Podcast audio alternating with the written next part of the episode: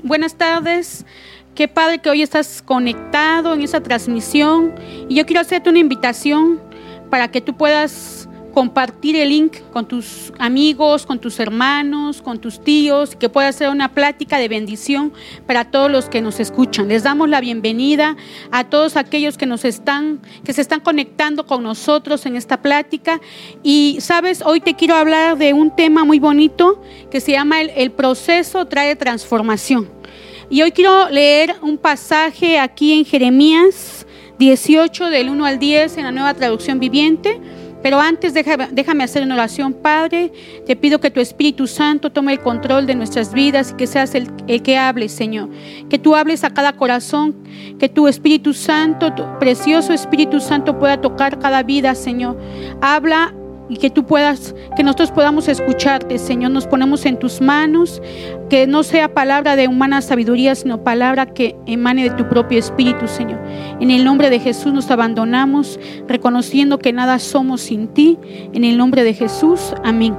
Y hoy quiero leer contigo este pasaje de Jeremías 18, del 1 al 10, en esta plática que yo le titulé por nombre El proceso trae transformación. Y dice aquí en la nueva traducción viviente, el Señor le dio otro mensaje a Jeremías y baja al taller del alfarero y allí te hablaré.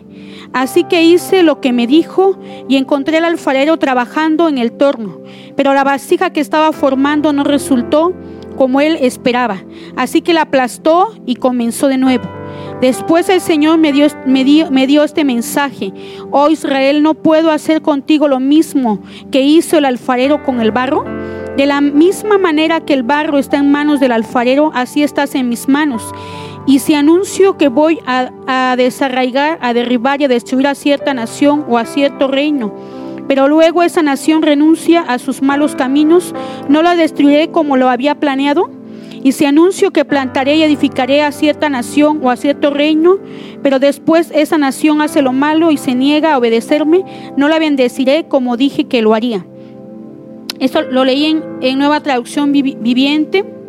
Y sabes, quizás los alfareros del presente, eh, allá hay tecnología que ahora se utiliza para poder eh, hacer eh, una vasija, pero anteriormente no había, no había ninguna, no había ninguna tecnología, solamente era, era el, el alfarero dándole forma al barro y se dice que antes tenían una rueda a la cual el pie iba girándole con el pie y quizás lo hemos visto en documentales, hemos visto quizás aquí en Oaxaca podemos ver tantas artesanías hermosas que hay, coloridas, preciosas, bonitas, el proceso terminado de la, de la vasija, del barro terminado en un proceso que se llevó a cabo, pero antes el alfarero dice que lo hacía con el pie y le daba forma con las manos y él tenía libre las manos para dar, poder dar forma a esa vasija. Y sabes, quizás yo me puedo identificar con ese, con ese alfarero, el alfarero que es el Señor, y yo me puedo identificar con ese barro en sus manos. Y, sabes, dice, eh, quizás muchas veces el Señor es el, el, el, alfarero y nosotros somos el barro en sus manos. El profeta Jeremías podía ver el, el, desarrollo de una vasija y el Señor lo llevó y le dijo, desciende y ve a ver cómo se hace una vasija en las manos del alfarero.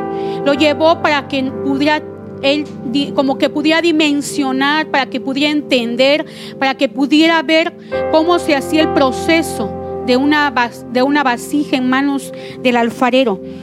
Y quizás nosotros nos podemos identificar que somos esos, esos barro en manos del alfarero. Ahora la figura del alfarero y el barro ha sido trasladada al Nuevo Testamento y quiero leerte en la epístola de Romanos, en el capítulo 9, versículo 21, donde escribió lo siguiente. Dice, ¿acaso no tiene potestad el alfarero sobre el barro para hacer de la misma masa un vaso para honra y otro para deshonra? Después Pablo usó el otro lado de esta hermosa figura retórica cuando escribió las siguientes palabras. En segunda carta de Timoteo te quiero leer, en su segunda carta de Timoteo 2, 21. Dice, así que si alguno se limpia de estas cosas, será instrumento para honra, santificado, útil al Señor y dispuesto para toda buena obra. Así que podemos ver, esta figura fue utilizada extensamente para toda la palabra de Dios. Y anteriormente nos habla en los versículos anteriores de este pasaje nos dice que Él tiene, usa nuestras vidas y hay vasos de honra y vasos de deshonra.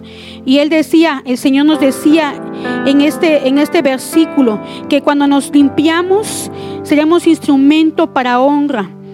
Ahora vemos lo que, lo que hizo el alfarero. Él estaba moldeando una vasija y esta se deshizo en las manos, como podemos leer. No cedía el al, moldeado, el barro tenía que ser la textura correcta. Quizás era demasiado duro, quizás era, era demasiado blando. Entonces lo puso a un lado y entonces más tarde él tomó el barro y volvió a hacer otra clase de vasija hasta que consideró que le había quedado bien. Y muchas veces hay cosas que podemos aprender. Nosotros pasamos muchas veces por procesos bien difíciles por quebranto muchas ocasiones y hay veces que no podemos entender. La palabra dice que los pensamientos de Dios son más altos que nuestros pensamientos y muchas ocasiones tenemos que pasar quebranto para que nosotros podamos entender cuál es la perfecta voluntad de Dios, agradable, dice la palabra agradable de Dios y perfecta. En ocasiones hay mucho orgullo en nuestras vidas, en ocasiones hay mucho, mucha arrogancia, quizás por tener una posición económica, podemos pensar que el dinero lo es todo y podemos pensar que somos autosuficientes.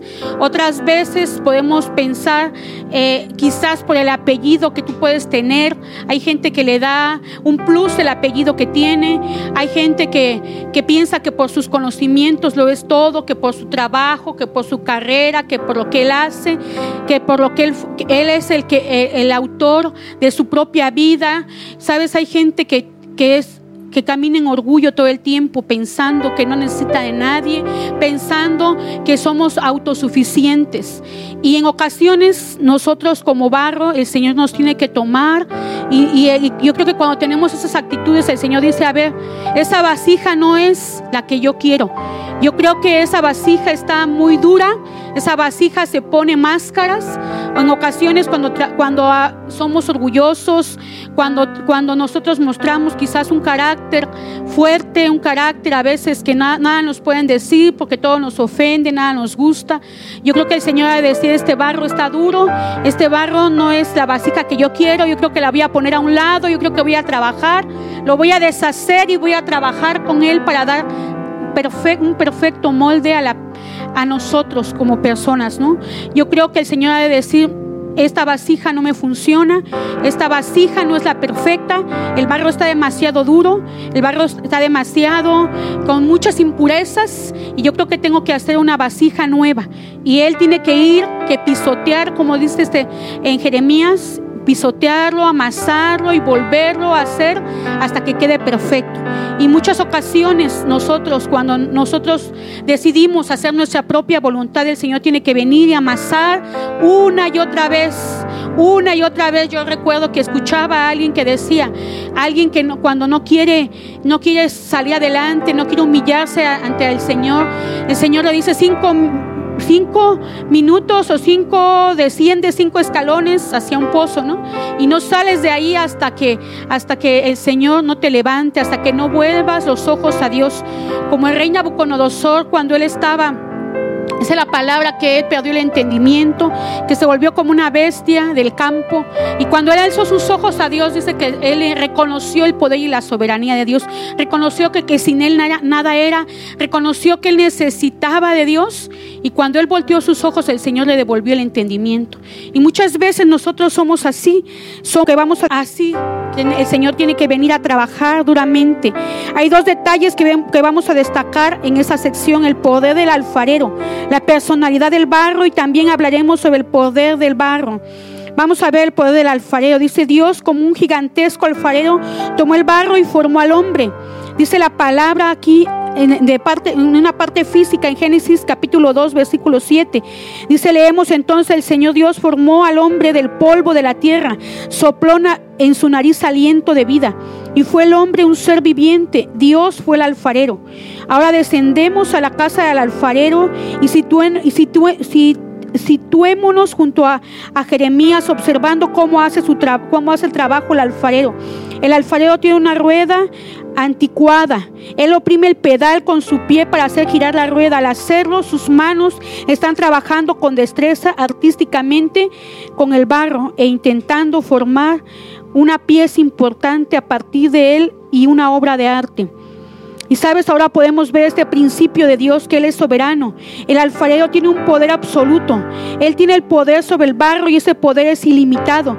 Ninguna clase de barro puede detenerse a este alfarero. Poner en duda su derecho, resistir a su voluntad. Nadie puede decirle o no alterar sus planes. Muchas veces aún podemos tener planes nosotros tomar decisiones en nuestra propia opinión y ni siquiera consultar a Dios, ¿no? Muchas veces decimos, eh, haremos esto mañana, haremos el otro, pasado, pero dice que muchas veces la vida está como, está como la niebla, hoy está y mañana quizás no. Y muchas veces podemos tomar nosotros decisiones en nuestras propias manos, a nuestra propia voluntad, porque Él nos da un libre albedrío para poder decidir. Pero muchas veces el Señor tiene que frenar esas decisiones que tomamos porque creemos que nuestra opinión está bien, pero el Señor nos dice, yo creo que tienes que consultarme, yo creo que tienes que voltear tus ojos y decir si, está bien lo que vas a hacer o no. Creo que el Señor nos permite que muchas veces nosotros seamos, nosotros nos podamos humillar ante su poderosa mano. Y sabes, muchas veces nosotros somos ese barro.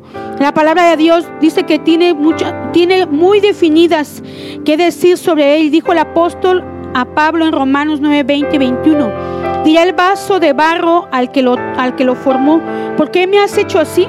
¿Acaso no tiene potestad el alfarero sobre el barro para hacer de la misma masa un vaso para honra y otro para deshonra? Ahora en segundo lugar hablaremos sobre la personalidad del barro. Alguien puede decir que esta es una metáfora mixta. ¿Cómo podemos decir que el barro tiene personalidad? El barro no tiene ninguna forma. El barro es solamente como si fuera un puñado de masa en manos de Dios que no tiene forma, que solo cuando el alfarero, que es el Señor, viene y empieza a trabajar, a tornear, a quitar impurezas, a moldear, solamente cuando Él lo hace, Él empieza a formar nuestras vidas. En ocasiones es doloroso lo que podemos pasar. Nosotros no tenemos potestad, ¿sabes? Dice la palabra aquí en Efesios 2.1. Aunque estaba, dice aquí la palabra en, en Efesios 2.1 Pablo nos decía, y Él os dio vida a vosotros cuando estábamos muertos en vuestros delitos y pecados. Esto pues es el hombre. Después el apóstol Pablo amplió esa descripción más adelante en el mismo capítulo, en el versículo 12 diciendo, estaba sin esperanza y sin Dios en el mundo. Ese barro en la rueda del alfarero no es diferente. Y después Pablo les dijo en Romanos 5:8, mas Dios muestra su amor para con nosotros que aun siendo pecadores, Cristo murió por nosotros. Nosotros necesitamos reconocer que sin Él nada somos. Necesitamos reconocer que en cada proceso que pasamos, por más doloroso que, pueda, que puedas verlo, el Señor está trabajando. El Señor está trabajando cuando estamos quizás quebrantados, quitando el orgullo, cuando no hay nadie que nos pueda ayudar en ocasiones ante esta enfermedad que estamos viviendo. El médico muchas veces puede recetar medicamentos, puede dar diagnósticos, pero Él es el único soberano, es Dios el que sopla aliento de vida, el que sopla aliento de vida en tus pulmones, en tu cuerpo, para salir adelante. Y muchas veces quizás hay gente que tiene la confianza en los médicos, quizás hay gente que tiene la confianza en su trabajo, quizás hay gente que tiene la confianza en sus finanzas, quizás hay gente que depende que depende de otra persona.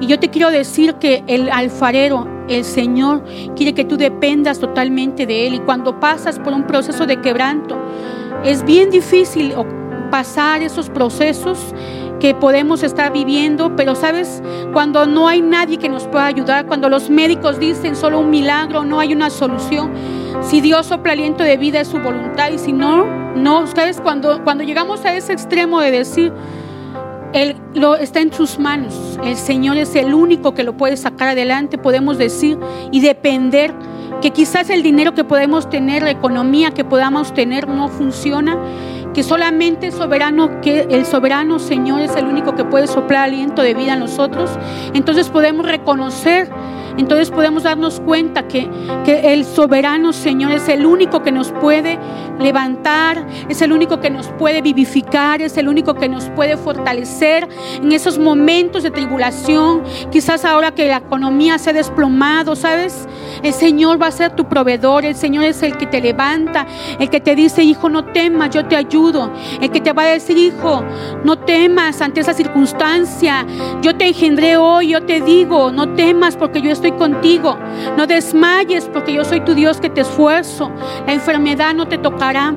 Y sabes, en el tiempo de Israel, eh, cuando los israelitas salieron, había dice la palabra, una, una, que hubo una Pascua y tuvieron que, que, venir y matar a un cordero y pusieron señal de pacto en las casas, en los dinteles y postes. Y cuando, cuando dice la palabra que en esas plagas el ángel de la muerte salió y empezó a, dice la palabra que a pasar casa a casa, pero que en la casa que no había una señal de pacto, el ángel de la muerte penetraba.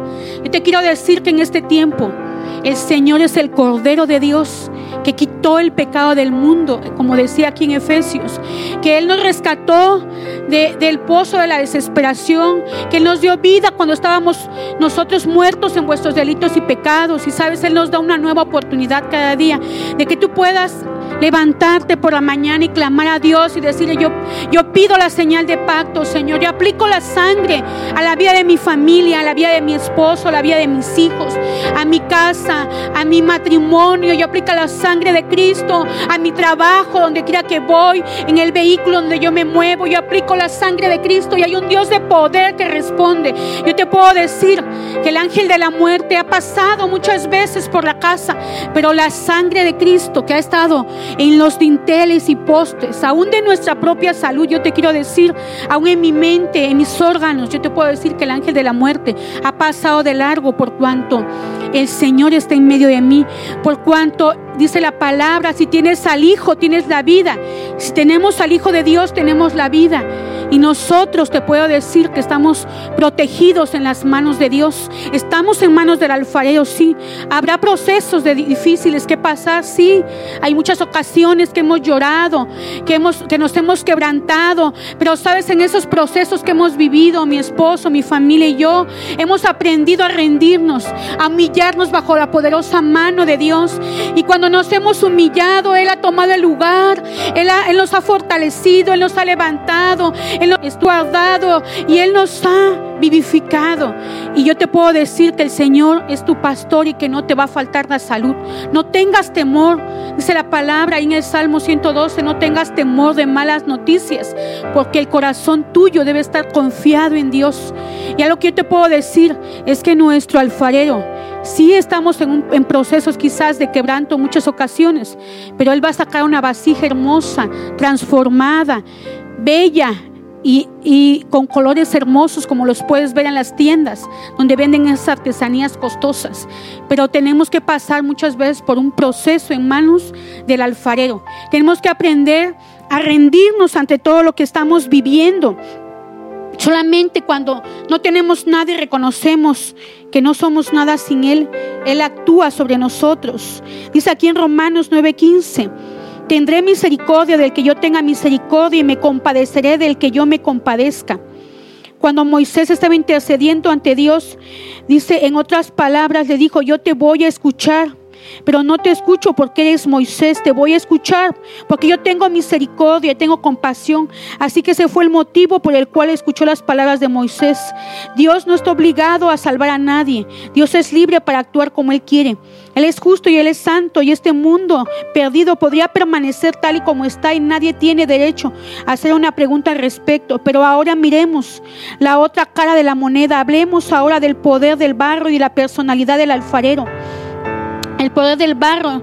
No creemos que las grandes decisiones que, toma, que nosotros mismos tomamos, muchas veces, muchas veces nosotros somos los que tomamos decisiones quizás equivocadas, decisiones que muchas veces nos llevan a la ruina, Dios nos ha, dado una libertad, pero ¿qué pasa muchas veces cuando tomamos malas decisiones y nos endeudamos? El Señor no te mete en deudas, tú, tomas decisiones y vas y pides prestado quizás, y tú te endeudas por tus malas decisiones, a muchas veces vives quebranto, porque el Señor te dice, es, confía en mí yo te voy a sostener, yo te voy a levantar, no tomes el problema en tus manos, confía en mí, yo voy a proveer, yo te voy a levantar, pero muchas veces nosotros, nosotros, nosotros tomamos decisiones malas y muchas veces echamos a perder lo que el Señor nos da. El Señor te da te ha dado un matrimonio perfecto cuando te casaste. Iniciaste una vida nueva y te dio un matrimonio perfecto. Pero cuando nosotros metemos mano, lo echamos a perder todo. Adán y Eva vivían en el huerto del Edén en una dependencia total con Dios. Pero cuando ellos decidieron desobedecer a Dios y comer del árbol del bien y del mal, ellos aprendieron a entender qué, es lo que era el mal. Y el Señor se apartó de ellos porque les había dado una indicación. Y sabes, cuando ahí desobedeció Adán, Entramos, dice la palabra, todos pecamos, por cuanto todos pecamos estamos destituidos de la gloria de Dios. Pero vino el segundo Adán, que es Jesús, y nos vino a rescatar, y nos vino a traer libertad, y nos vino a levantar. Y sabes, nosotros en ocasiones, nosotros somos bien imperfectos, nosotros somos ese barro imperfecto, pero cuando nos abandonamos en las manos de Dios, en sus manos nos rendimos, Él toma el lugar y Él nos hace una vasija nueva. Y muchas veces, como yo te comentaba, Él tiene que deshacer lo viejo, Él tiene que quitar la vieja naturaleza. Dice la palabra que nos despojemos del viejo hombre que está viciado con los deseos engañosos, que nos despojemos de la ira, de la contienda, de la maledicencia, del orgullo, de la arrogancia, de todo aquello que impide que tengamos una comunión con Dios. Y sabes, hay un versículo que a mí me impacta, que cuando lo leí yo no lo entendía, pero Dice la palabra en Efesios 4:18, tendiendo el entendimiento entenebrecido, ajenos a la vida de Dios por la ignorancia que en ellos hay, por la dureza del corazón. Muchas veces la dureza nos hace que estemos eh, con un entendimiento entenebrecido, que no entendamos la palabra de Dios, que no entendamos y no podamos escuchar su voz. Y muchas veces, como yo te platicaba, por malas decisiones, nosotros tomamos malas decisiones y la regamos. Tú puedes identificar vasijas, la vasija de tu matrimonio, la vasija de tus hijos. Tus hijos, dice, la, dice una, bueno, una persona que estudia a los niños, el doctor Dobson dice que son como, esos niños son como páginas en blancos que tú como padre decides escribir decides escribir lo que tú quieres. Muchas veces echas a perder la vasija de tus hijos. La palabra dice que los hijos son como saetas en manos del valiente. Y nosotros vamos a direccionar la saeta a donde queramos. Muchas ocasiones como padres la regamos, deshacemos la obra de Dios perfecta que nos da. Te da un matrimonio, te da un trabajo, te da un negocio, te da y por malas decisiones echamos a perder todo. Y sabes, cuando entramos a ese proceso, muchas veces tenemos que experimentar el quebranto. Muchas veces tenemos que experimentar el quebranto porque Dios tiene el poder para poder restaurar, es restaurar lo que echaste a perder, lo que el humano echa a perder. Y tenemos que experimentar el quebranto para reconocer quién es Dios Dios tiene el poder de restaurar cualquier cosa que el hombre dañó. No intentes restaurar algo en tus fuerzas. Ríndete a Dios. Necesitas la gracia de Dios para que te habilite. Las mejores peleas se ganan cuando te rindes ante Dios. Las mejores peleas se ganan cuando tú doblas tus rodillas, mujer. Cuando tú doblas tus rodillas, varón que estás en casa. Cuando tú doblas tus rodillas y te rindes y le dices, ya no puedo más con mi matrimonio. Ya no puedo más con mis hijos. Las mejores peleas las batallas espirituales se ganan de rodillas, se ganan intercediendo, pidiendo misericordia para tu familia, se ganan ahí en el secreto con Dios diciéndole, Señor, ya no puedo más, esta vasija le eché a perder. Quizás sembré años de amargura en mi familia, en mi esposa, en mi esposo. Eh, sembré amargura, sembré dolor, sembré maltrato, sembré angustia, sembré malos tratos y quizás esa vasija le eché a perder. Me diste una vasija perfecta como matrimonio.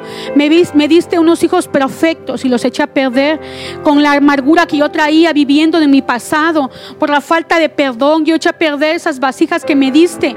Y sabes, cuando tú te rindes a Dios y le dejas a Dios tus problemas, tus angustias, tus fracasos, tú se los dejas a Dios y le dices, Señor, ya no puedo más, toma tu lugar, Señor, ya no puedo más, yo me rindo, me humillo bajo tu poderosa mano, reconociendo que nada soy sin ti, que separada de ti nada puedo hacer. Cuando tú te rindes ante la poderosa mano de Dios, dice la palabra, Él te exaltará cuando fuere tiempo, Él te exaltará cuando fuere tiempo. Dice la palabra, lo que te estaba comentando aquí en primera de Pedro 5, 6. Humillaos bajo la poderosa mano de Dios para que los exalte cuando fuere tiempo. Y sabes, el Evangelio, el Señor no quiere que cambiemos solamente. Él te quiere hacer de nuevo. Él quiere que comiences de nuevo. Así que dice la palabra en Jeremías 18, 3 y 4. Así que hice lo que me dijo y encontré al alfarero trabajando en el torno. Pero la vasija que estaba formando no resultó como esperaba. Así que la aplastó y comenzó de nuevo. Quizás te has dado cuenta que lo que has hecho y has tratado de hacer en tus fuerzas lo has echado a perder. Muchas veces tenemos esos años de amargura que hemos vivido, esos años de dolor que lo llevamos al matrimonio. Venimos de, de quizás de una infancia difícil de abusos, de maltratos y todo esto lo llevamos al matrimonio y lo echamos a perder. Y te quiero leer aquí en Salmo 126, 1 al 6, en la nueva traducción viviente, dice, cuando el Señor trajo a los desterrados de regreso a Jerusalén, fue como un sueño. Nos llenamos de risa y cantamos de alegría. Y las otras naciones dijeron, cuántas maravillas ha hecho el Señor por ellos. Así el Señor ha hecho maravillas por nosotros. Qué alegría. Restaura nuestro bienestar, Señor, como los arroyos renuevan el desierto. Los que siembran con lágrimas cosecharán con gritos de alegría. Los que lloran ahí sembrando sus semillas, pero regresan cantando cuando traen la cosecha. En el verso 6 nos enfocamos y dice la palabra, los que siembran con lágrimas cosecharán con alegría. Sin el proceso muchas veces tenemos que perder para ganar. Quizás vas a perder el orgullo, porque vas a tener que tragarte el orgullo y pedir perdón, ¿no? Si no estás acostumbrado a hacerlo, no una disculpa, un perdón. Quizás te vas a tener que tragar el orgullo y dejar atrás esa educación que quizás te dieron. Quizás tus padres te decían que tú, tú tenías que ser el primero, tú primero, tú, primero en todo. Y quizás la gente te podía decir, te podía decir que tú no tenías que doblarte ante ninguna circunstancia como le decía a mi esposa, que lloran en tu casa, que lloran en la mía, que lloran en la tuya, ¿no? Pero no, tú tienes que aprender a perder el orgullo, a perder y a decirles, yo me someto a ti, Señor. Y quizás vas a sembrar lágrimas, porque tienes que aprender a perdonar lo que te hace tu esposa, tus hijos, las personas que te han dañado, los vecinos, alguna persona que te ha faltado. Y quizás tienes que aprender a perder el orgullo y decirle, yo quiero sembrar lágrimas para cosechar con alegría. Yo quiero traer una cosecha cosecha nueva. Yo no quiero que mi generación se pierda. Sabes, a mis hijos le hemos inculcado, cuando algo hacen que no es correcto, que pidan perdón. No porque pidan perdón van a ser menos. Y les hemos dicho, cuando tú te humillas, Dios te va a exaltar. Pero si tú te exaltas, Dios te, Dios te va a humillar. Así que le hemos enseñado a nuestros hijos a que vivan en humildad. Y cuando vemos algo que está incorrecto, le decimos, ve y arregla y pide perdón. Porque sabemos que en el reino de los cielos es al revés. Aquel que pierde, aquí en la tierra, en el reino de los cielos, gana. Y sabes, yo te quiero decir que tienes que aprender a perder. Y quizás vas a perder el orgullo, quizás vas a, vas a perder el ser más, quizás aparentemente el más tonto, porque dice, ¿cómo? Si yo fui ofendido, ¿cómo yo voy a a pedir perdón? Pero no, yo te quiero decir que si quieres ser una vasija perfecta y ya no quieres que el alfarero venga y te deshaga y pisotee y quieras ser una vasija nueva, yo te quiero decir que tienes que aprender a humillarte, a dejar el rencor, a dejar la amargura, a dejar los pleitos, a dejar las contiendas. Y no puedes dejar de orar por esas circunstancias que estás viviendo. Hay gente que se desanima porque a la primera piensan que Dios no los escucha. Pero muchas veces es un trato para ti, para mí. Muchas ocasiones yo tuve que humillarme ante el Señor y decir, ya no puedo más. Glorifícate en mi vida, glorifícate en mi matrimonio, glorifícate en mis hijos. Y yo te quiero decir que mi matrimonio estaba a punto de separarse. Pero sabes, decidí menguar para que Dios creciera en mí. Decidí menguar para que Él tomara el lugar. Decidí, humillarme para que Él me defendiera. Él defiende tu causa. Cuando tú te humillas, Él defiende tu causa. Y Él dice que la palabra de Dios es Jehová Nisi, el que pelea por ti. Así que yo te invito a que tú puedas vivir en el perdón, a que te rindas a Dios. Si no te rindes, no hay transformación. Si no te rindes, no hay un proceso que puedas pasar. Sabes, es como en la escuela, ¿no? Si tú no pasas el examen, vas a reprobar y vas a volver a, caer en lo mismo hasta que pases. Y muchas ocasiones Dios tiene que decir, esa vasija no me funciona, entonces la voy a deshacer. Hay que aferrarnos a la esperanza de Dios. No te puedes quedar callado. Y como dice aquí en el versículo 2 del, Salmo 126, 126 2, no te puedes quedar callado, debes de aprender a contar las maravillas. Nos llenamos de risa y cantamos de alegría. Y las otras naciones dijeron cuántas maravillas ha hecho el Señor por ellos. Y te quiero decir que te estoy contando la, la maravilla que yo pude vivir.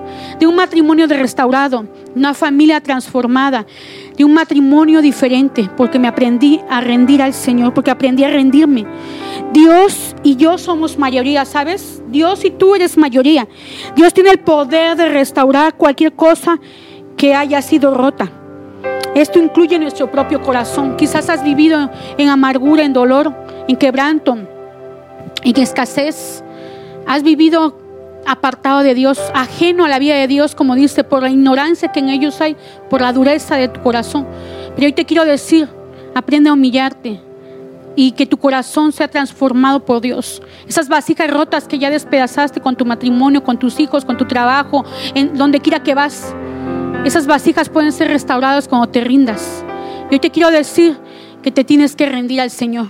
Te tienes que rendir para que Él te haga de nuevo, para que tú puedas tener la transformación que Dios quiere hacer en tu vida. Y después, cuando ya hayas sido transformada, como yo, cantar de las maravillas, anunciar las buenas nuevas, anunciar las maravillas que Dios hizo. De un matrimonio, de, de violencia intrafamiliar, de separación, de divorcio.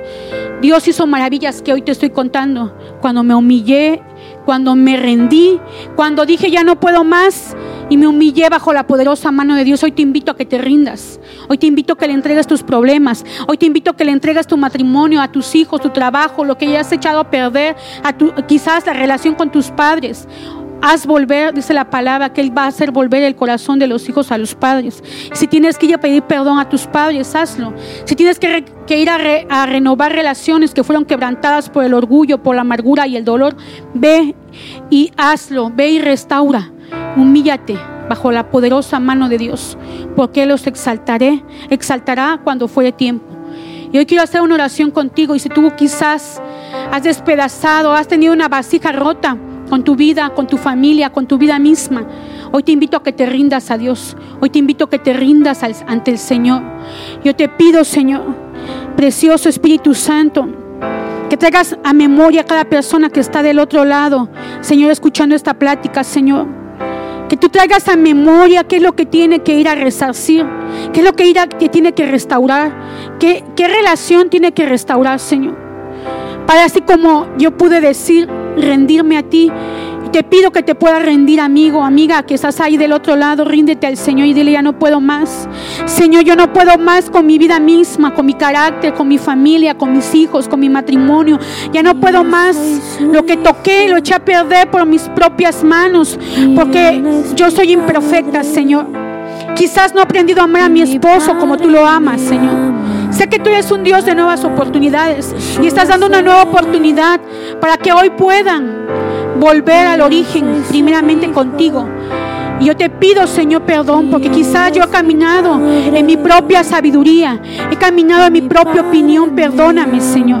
Perdóname, yo me he alejado, quizás he vivido en dureza, en quebranto, porque yo he, sido quizás endurecido mi corazón, pero hoy me rindo a ti, Señor, y te pido perdón y te hago el Señor de mi vida. Si tú no has tenido encuentro personal con el Señor, dile, Señor, yo me rindo a ti, yo te recibo en mi corazón. Quiero que tú tomes el control de mi vida. Quiero que tú seas el alfarero. En Yo quiero ser el barro en tus manos. Que tú me transformes. Quiero que este proceso pase rápido. Yo me transformes. Que yo quiero ir cantando. Quiero sembrar con, con esas lágrimas, pero cosechar con alegría. Quiero cosechar una vida de, de alegría, de transformación. Una vida vida diferente. Yo me entrego, yo me rindo a ti, Señor. Me entrego, entrego mi corazón a ti, en tus manos. Me abandono, Señor. Ya no puedo más.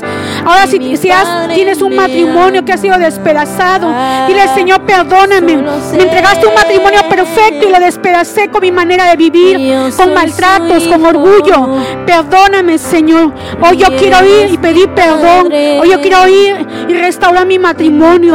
Hoy yo quiero que tú restaures a mis hijos, a mi esposo. Padre, yo quiero que restaures mi trabajo, que yo quiero que restaures con mi relación con mis padres. Hoy me rindo a ti, Señor, y reconozco que nada soy sin ti, que tú eres el alfarero, yo soy el barro en tus manos. Quiero que tú me transformes, que tú me cambies, que tú me cambies y me transformes. Quiero comenzar de nuevo. Quiero una nueva oportunidad, Señor.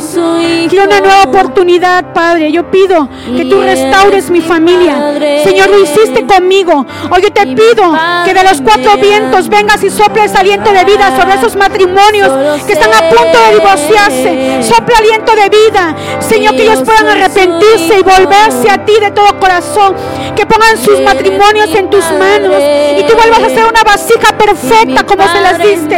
Hoy yo pido por esa relación que ha sido quebrantada con los hijos, que tú vayas y restaures, haz volver el corazón de los hijos con, el, con los padres, para que no vengas y a la tierra con maldición. Hoy, Señor, yo te pido perdón, aún por nuestra nación, no queremos más juicio, Señor.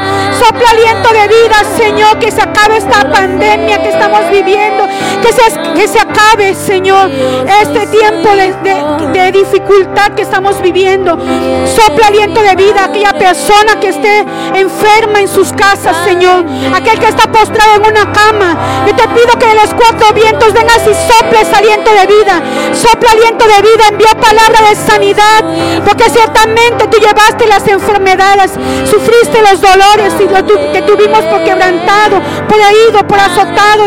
Y tú, Señor, sobre sus llagas, tus llagas fuimos sanos. Yo declaro sanidad a los hogares.